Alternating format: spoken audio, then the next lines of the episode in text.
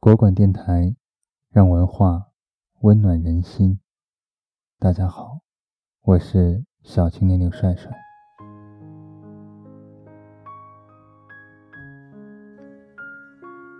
我一直在想，假如查尔斯王子只是一个普通的男人，那么十九岁的戴安娜还会在他明知另有所爱的情况下嫁给他吗？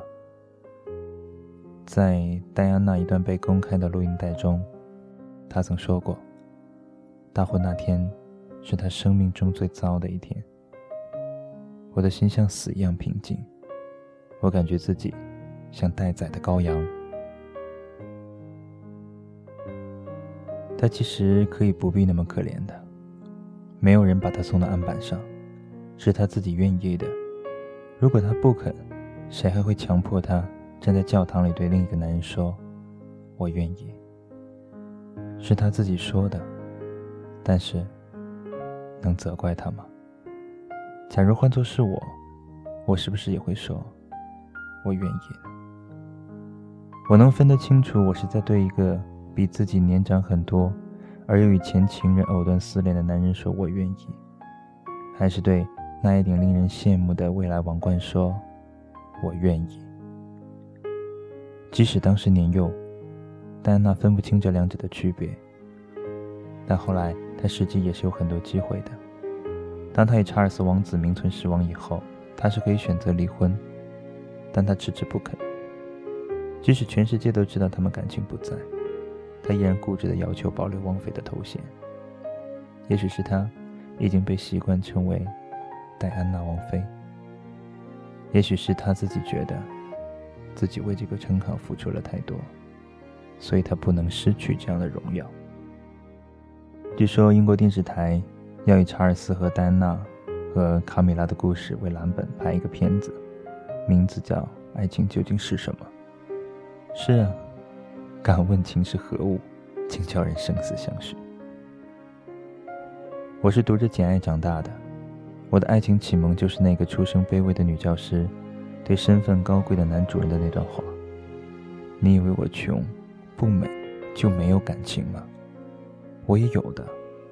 假如上帝赐予我美貌与财富，我一定会使你难以离开我，正如我现在难以离开你。上帝没有这样做，但是我们的精神是平等的。待我长大一点，我冷不丁的想：如果上帝赐予简爱小姐美貌与财富，她还会爱上那个？”又老、脾气又坏的罗彻斯特先生吗？不要责怪女人对爱情的态度。除了七仙女，没有几个女人会看上卖身为奴的董永。七仙女不是人间烟火，她有神仙血统。人间名利对她来说，只要她想要，还不是唾手可得。她要的是一个她喜欢的男人，只要她喜欢就够了。你挑水，我浇园，夫妻恩爱不夜天。对于七仙女来说，爱就是一件简单的不能再简单的事情。他不指望从爱情中再捞到些别的，因为别的他可以用别的方式得到。我有爱情，不可替代。但是对于那些寻常的女子来说，能做到吗？喜欢上一个男人就跟他欢天喜地，我相信许多人都做不到，因为人们对爱情的期望太多。人们期望从爱情中得到附加值。人们会对自己说：“世界上没有无缘无故的爱。如果爱一个人不能给自己带来提升，那么为什么要爱他？”甚至会有许许多多的爱情指南大大方方地告诉我们：“干得好，不如嫁得好。”为什么不能一举两得，嫁一个优秀的男人，既得到爱情又得到财富呢？是啊，为什么不呢？问题是，这个世界上哪有那么多的便宜事儿？即使美丽的戴安娜王妃都无法如愿，何况我们呢？要女人在一开始就分清楚是爱一个人，还是爱一个人所能提供的生活是很难的。跳水公主郭晶晶在被问到与富家公子的关系时，她说：“我爱一个男人不是爱他的钱，而是他的修养。”听到她这话的人都笑了，原来不是为了钱啊！如果那个男人是一个穷光蛋。你会发现他有修养吗？看过李少红的一部电视剧叫《橘子红了》，当中有一个周迅扮演的角色叫秀禾。她本是一个穷人家的女孩子，为了改善家庭经济，缓解家人负担，自愿嫁到富人家里做三姨太。因为样貌可爱，深得老爷喜欢。但在她满足了一切物质需要以后，她发现自己真正爱的人是老爷的弟弟。女人总是这样，常常听女人评论什么样的男人不值得爱，他们往往会撇着嘴说，那些不成功、没有经济能力的男人是不能嫁的。他们缺乏富人的风度和心胸。其实女人自己何尝不是这样？那些没有尝过富裕生活滋味的女人，有几个能像张曼玉那样，冷冷地抛出一句台词：“你有钱有什么了不起？我也有啊。”在年少无知的时候，常常搞不懂富人家的女人为什么会偷情，尤其是封建社会，但是一旦被发现就要沉塘的死罪。可是为什么女人会冒着生命的风险去做这等事情？就像秀禾，嫁给老爷之前，她的幸福愿望就是能够得到老爷的宠爱，能对得起大太太的照顾。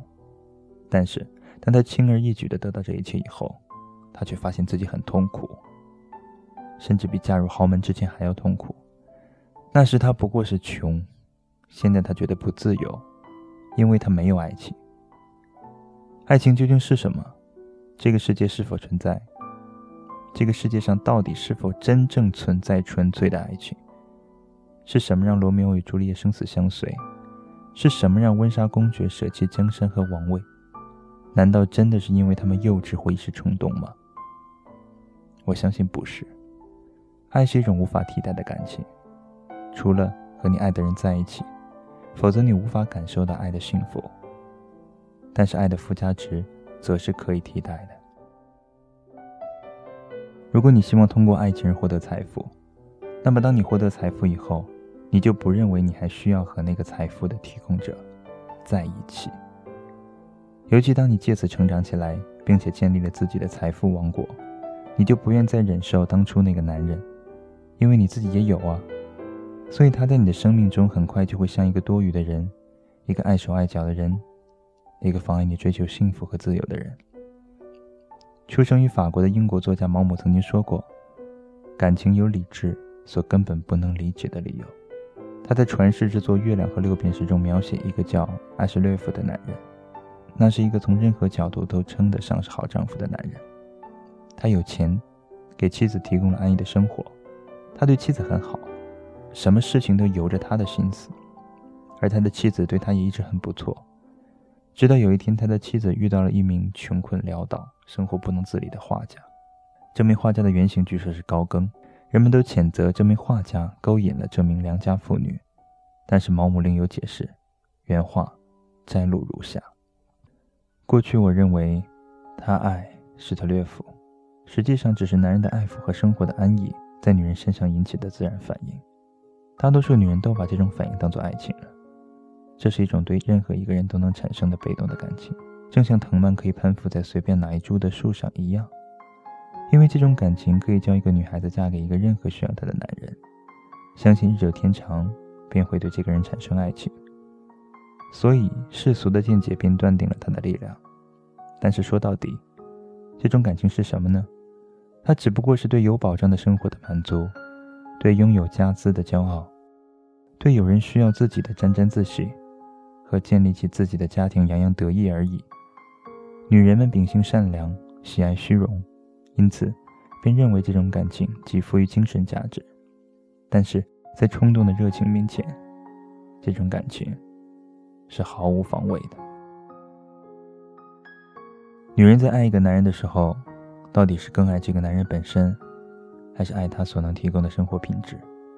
当女人一无所有的时候，那些爱情的附加值将对女人具有极大的诱惑力，但是当她自己成长起来，足够强大到凭自己的能力也可以得到梦想的生活时，那些所谓的附加值在女人眼里就一钱不值了。凡是通过努力可以购买得到的东西，独立女性在成功以后也是可以享受得到的。为什么要靠男人？但是爱情，却可遇不可求。好不容易在茫茫人海当中看到一个如玉的人。那种冲动就像七仙女看到董永一样，一定是迫不及待的下凡，因为唯有下凡，你才能够体会到凡间的快乐。我一个女朋友，有一段时间一直犹豫不决，因为她有两个她都喜欢的男人。男人甲与她青梅竹马，男人乙与她邂逅相逢。男人乙是一名高级文员，有车有房，经常带她去吃西餐。男人甲在一名不知经传的公司做文案，骑自行车租地下室。偶尔在外面吃一顿，也都是马吉拉面、麦当劳。他很苦恼，他说很喜欢与男人甲在一起的感觉，虽然穷，但是总有很多话，很快乐，很亲密。但是他不喜欢与男人甲在一起的生活，虽然男人甲对他保证两年内就可以攒足房子的首付，但是要等两年，而且那房子一定是四环以外的。至于男人乙。他喜欢他所提供的生活，但是他觉得他很闷，与他在一起总是很紧张，连吃西餐刀叉的姿势都在家里练了又练。我们说你可以等一等，不用很着急啊，但是他很着急，我知道他急什么，他要立刻兑现。既然这样，他当然要选择那位经常能带他去吃西餐的男人乙了，因为对于他来说，这样的男人属于现钞。也许因为男人乙很闷吧，再加上高级职员的工作很忙，她婚后仍有大把的时间。她是一个很努力的女人，大部分时间都用来进修。反正老公有钱，那么学习总是不错的吧。之后她跳槽升职加薪，轻而易举的自己买了自己想买的房子，但是她却不肯与自己的老公分享，因为她没有爱的价值。不要说我的这位朋友不痛苦。他如果不痛苦，就不会找我倾诉了。他想再找回当年的感情，但是那难度比找回去年的雪还要高。他常常抱怨我当时为什么这么傻，不就是一个三环边的房子和一辆富康车吗？不就是几顿小情小调的西餐吗？我就答应他一辈子。一辈子是多长啊？我们都不能否认，爱情中除了爱情还有其他东西。自古以来，就有无数女人通过爱一个男人彻底改变了自己的命运的例子。那些女人到底是幸运还是不幸？我想，假如她们像从来没有吃过禁果的夏娃，或者像从来没有向人间偷窥的七仙女，她们也许是幸运的，因为他们不知道什么叫爱情。他们以为爱情就是他们已经得到的那个生活。但是，千万不要让他们接触到任何与爱有关的事，那会大大的刺激他们的。他们在刺激之下，觉得自己是最可怜的女人，就像查泰莱夫人一样，丈夫那样的有地位有身份，但她懂得什么叫世间的爱之后，她还是义无反顾的抛家舍业，因为她知道，那种爱是无法替代的，是物质生活不能补偿的。我不希望你像查泰莱夫人一样，在忍受那么多屈辱、不幸、心灵的折磨之后，才奔向情人的怀抱。你原本是没必要给自己找那么多麻烦的。一个你不爱的男人，即使一切都好，又能好到哪里去呢？无非是他能给你一些现在还得不到的生活品质。但是如果你对自己有信心，那些所谓的生活品质真的很难达到的吗？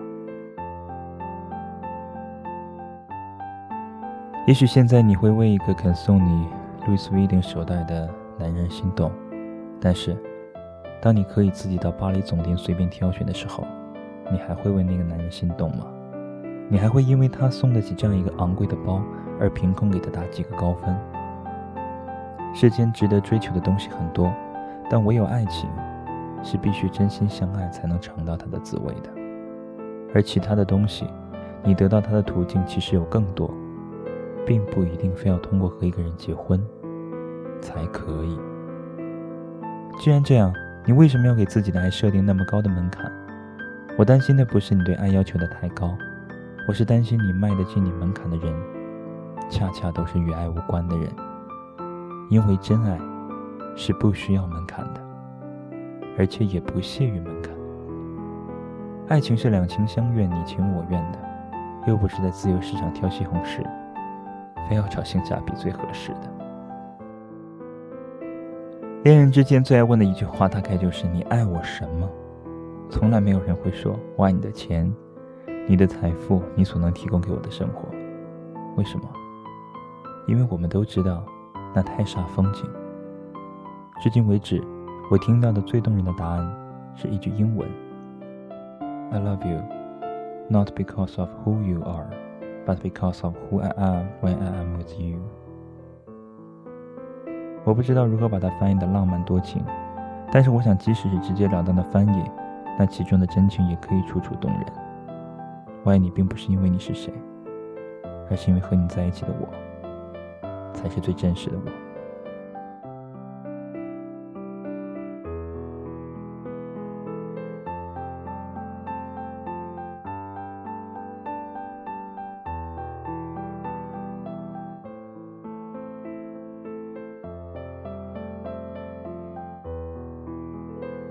一盏茶的时光，聆听一卷书香。